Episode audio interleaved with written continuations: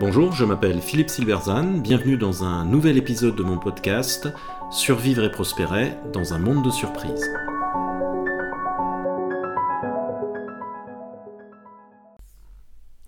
Meta est-il le nouveau Kodak? Huit leçons d'histoire sur la nécessité et les risques des grands paris d'innovation. Meta, la maison mère du réseau social Facebook, va mal. L'annonce de ses mauvais résultats a été très mal accueillie par la bourse. L'entreprise a perdu 25% de sa valeur d'un coup.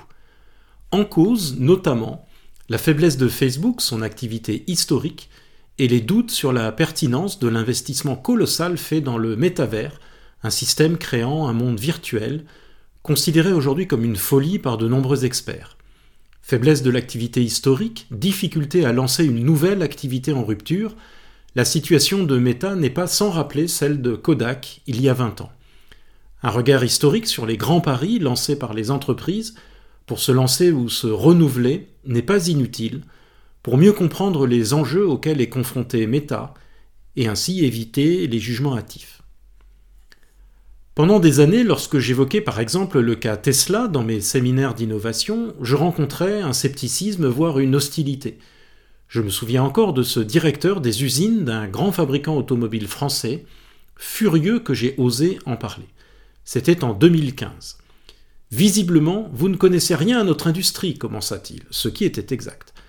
Tesla est un nouveau venu, poursuivit-il. Il nous a fallu un siècle pour optimiser notre fabrication. Tesla n'arrivera jamais à fabriquer plus d'une dizaine de milliers de véhicules. Alors aujourd'hui, Tesla produit plus d'un million de véhicules par an. Et donc, pendant ces années, on s'est moqué d'Elon Musk, le fondateur de Tesla, et de son idée folle de fabriquer des voitures électriques, lui qui n'y connaissait rien. Aujourd'hui, on pleure sur la puissance qu'il représente. Il en va ainsi des grands paris lancés par les entrepreneurs. Ces paris nous surprennent, ils nous choquent, nous les trouvons ridicules, puis, s'ils réussissent, ils deviennent évidents et déterminent les nouveaux modèles mentaux de l'industrie, voire de la société. Le métavers est l'un de ces grands paris. Alors les analystes sont sceptiques. Le projet ressemble furieusement à ces technologies géniales qui cherchent absolument et même désespérément un problème à résoudre.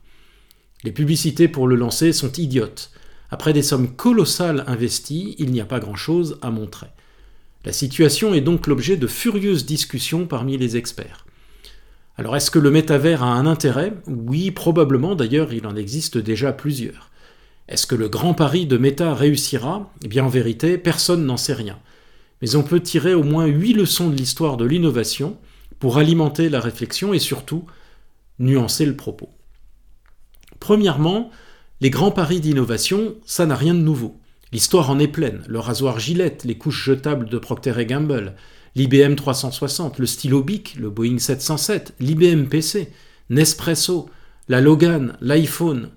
La liste est très longue de produits stars nés d'un grand pari. Mais il faut noter aussi que tous les produits stars ne sont pas nés d'un grand pari, loin s'en faut. Deuxièmement, les grands paris ont toujours suscité le scepticisme. Par définition, ils ne correspondent pas aux modèles mentaux dominants de l'époque ou de l'industrie, aussi bien des investisseurs que des experts et des clients potentiels.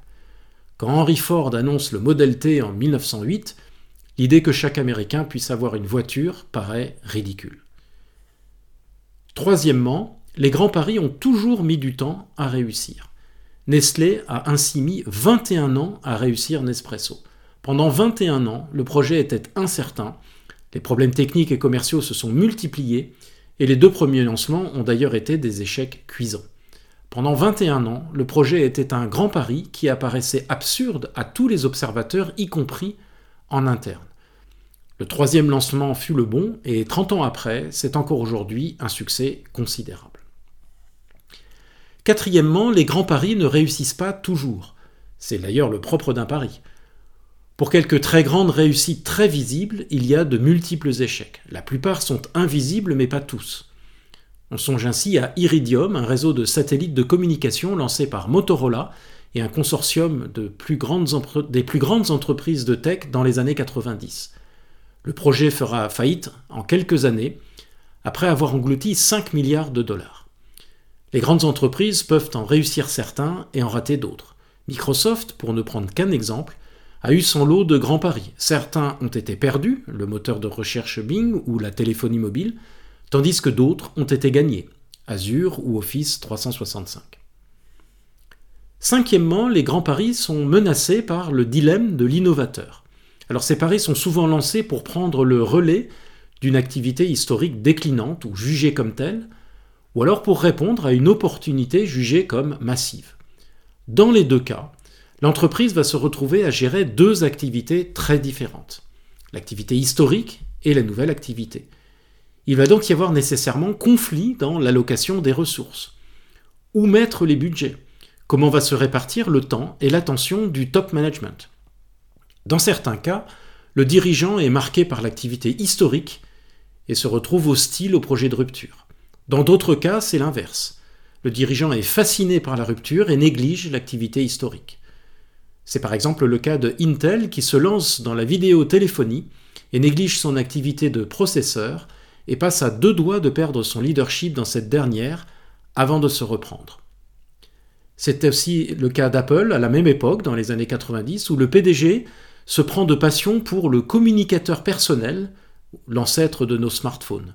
Le projet Newton sera une coûteuse distraction jusqu'à ce qu'il soit annulé par Steve Jobs.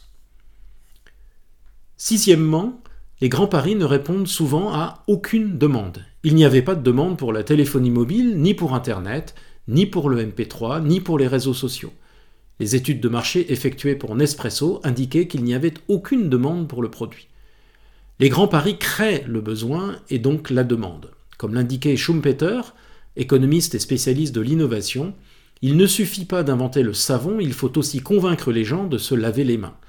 La création de la demande, c'est-à-dire le travail sur les modèles mentaux, fait donc partie intégrante du travail de l'innovation de rupture. Et donc l'argument le métavers échoue parce qu'il n'y a pas de demande est largement invalide. Septièmement, les grands paris mettent l'entreprise en danger. Le lancement du Boeing 707 a été un grand pari qui a amené Boeing au bord du gouffre.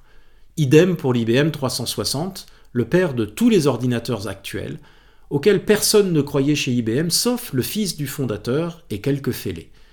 Une véritable révolution qui accoucha dans la douleur. Et la liste peut continuer ainsi.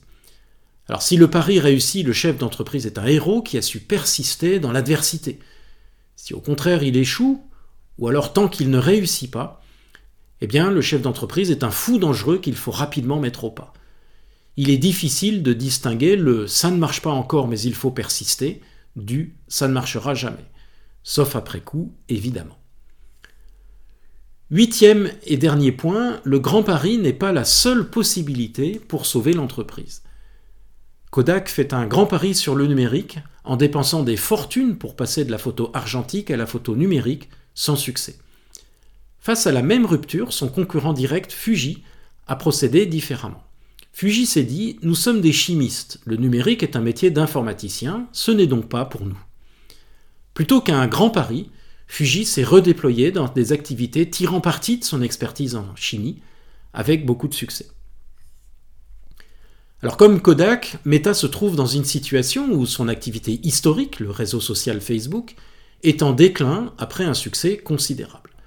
Elle se trouve dans l'obligation d'innover. Alors cette innovation pourrait porter sur le renouvellement de cette activité, si l'entreprise considère que celle-ci a encore un avenir, ou dans le lancement d'un canot de sauvetage en quelque sorte, c'est-à-dire une toute nouvelle activité dans le cas contraire. Alors pour Kodak, il n'y avait pas de doute que son activité film argentique était condamnée par le numérique. Il s'agissait donc de gérer au mieux le déclin de celle-ci, d'une part, et de lancer une activité alternative, d'autre part. Le cas de Meta est différent. Aucune rupture ne vient menacer directement Facebook. Il s'agit plutôt d'une dynamique propre de vieillissement, pour simplifier. Le lancement du projet Métavers correspond à une croyance de Mark Zuckerberg, fondateur et PDG, qu'il existe dans ce domaine une très grande opportunité. Là-dessus, les avis diffèrent, mais cette croyance se défend. Il n'en demeure pas moins que l'entreprise est soumise au dilemme. Tout occupé à son métavers, Zuckerberg néglige Facebook et risque donc de perdre sur les deux tableaux. Même si un grand pari est jugé nécessaire, il peut être fait différemment. Une erreur de ces grands paris est en effet souvent de consacrer énormément de moyens d'entrée de jeu, dans l'espoir de mieux réussir. C'est l'approche dite Big Bang ou Moonshot. Cette erreur s'explique par un modèle mental selon lequel, pour réussir un grand pari, il faut un grand budget et surtout, il faut aller très vite. Rien n'est moins sûr. La théorie entrepreneuriale de l'effectuation a montré que dans une situation d'incertitude radicale qui est celle du métavers, il est souvent plus rationnel de progresser à petits pas, sans besoin d'une vision initiale grandiose et surtout figée. En progressant ainsi, on règle plus facilement les difficultés, on ne mise pas tout d'un coup au risque de payer très cher ses erreurs. Dans cette approche, le grand pari est plutôt une décision déterminée d'avancer dans un domaine donné, mais en procédant par une construction progressive d'une forme de patchwork avec les parties prenantes. Alors s'il est jugé nécessaire, le grand pari peut être tenté en contrôlant le risque pris par une approche effectuelle, qui échappe ainsi aux modèles mentaux de type Big Bang. Mais comme le suggère l'histoire de l'innovation, il existe de multiples manières de donner une nouvelle dynamique à une entreprise, et le grand pari n'est que l'une d'entre elles. Il convient donc d'agir en véritable stratège en posant un diagnostic approfondi sur la situation de l'activité historique et sur sa capacité ou non à se renouveler. À cet égard, et même s'il fut plus discret, Fuji est un meilleur exemple à suivre que Kodak. Merci de votre attention, vous pouvez retrouver cette chronique et bien d'autres sur mon blog www.philippe-silberzan.com. À bientôt.